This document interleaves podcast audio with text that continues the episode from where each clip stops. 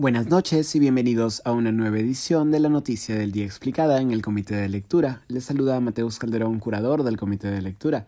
La oposición legislativa logró las firmas para presentar una moción de censura contra la ministra de Trabajo Betsy Chávez y una moción de censura contra el ministro de Energía y Minas Carlos Palacios, al tiempo que buscan rúbricas para presentar la moción de censura contra otro ministro. Como explicamos hace unas semanas, el Congreso había aprobado mociones de interpelación contra cuatro ministros, el premier Aníbal Torres, la ministra de Trabajo Betsy Chávez, el ministro de Energía y Minas Carlos Palacios y el ministro del Interior Alfonso Chávarri.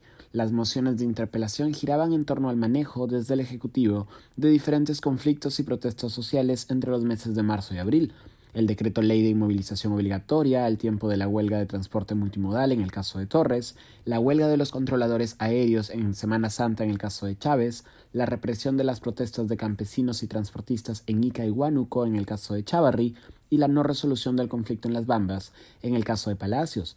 Tras la seguidilla de interpelaciones y al considerar las respuestas como insatisfactorias, las bancadas de oposición habían buscado presentar mociones de censura. La primera moción presentada ha sido contra la ministra Betsy Chávez, impulsada precisamente por la bancada de Fuerza Popular y que logró 33 firmas, el mínimo requerido.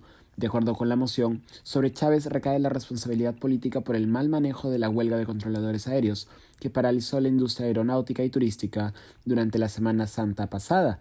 Además, también se acusó a Chávez de buscar detener la reforma del servicio civil al transferir la Autoridad Nacional del Servicio Civil Servir de la presidencia del Consejo de Ministros a su cartera, el Ministerio del Trabajo.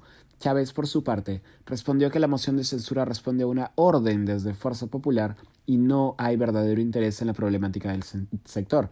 Para alcanzar la censura de Chávez, la moción deberá votarse y llegar a los 66 votos. La segunda moción de censura en ser presentada ha sido la del ministro Palacios, impulsada desde diversas bancadas que hoy llegaron a las firmas requeridas. La moción argumenta una, cito, falta de criterio para designar profesionales idóneos en puestos claves y por poner en riesgo la gestión profesional de Petroperú. En el caso del ministro Chavarri, la propuesta de censura todavía no ha llegado a las 33 firmas mínimas, no obstante, no ha venido desde la oposición, sino desde un aliado del Ejecutivo, la bancada de Cambio Democrático. La legisladora Sigrid Bazán, de esa misma bancada, ha argumentado la necesidad de censurar a Chavarri, cito, por el cuestionable manejo de los conflictos sociales de marzo y abril pasado, que trajeron consigo fallecidos, heridos graves y daños a la propiedad pública. Una propuesta más, esta vez de interpelación contra el cuestionado ministro Oscar Sea de Desarrollo Agrario, también viene siendo impulsada desde diversas bancadas del Congreso. Si Sea es interpelado y las respuestas no son satisfactorias para los legisladores, estos podrán proceder a presentar una moción de censura y eventualmente votarla. Esto ha sido todo por hoy. Volveremos el próximo lunes con más información. Se despide Mateus Calderón.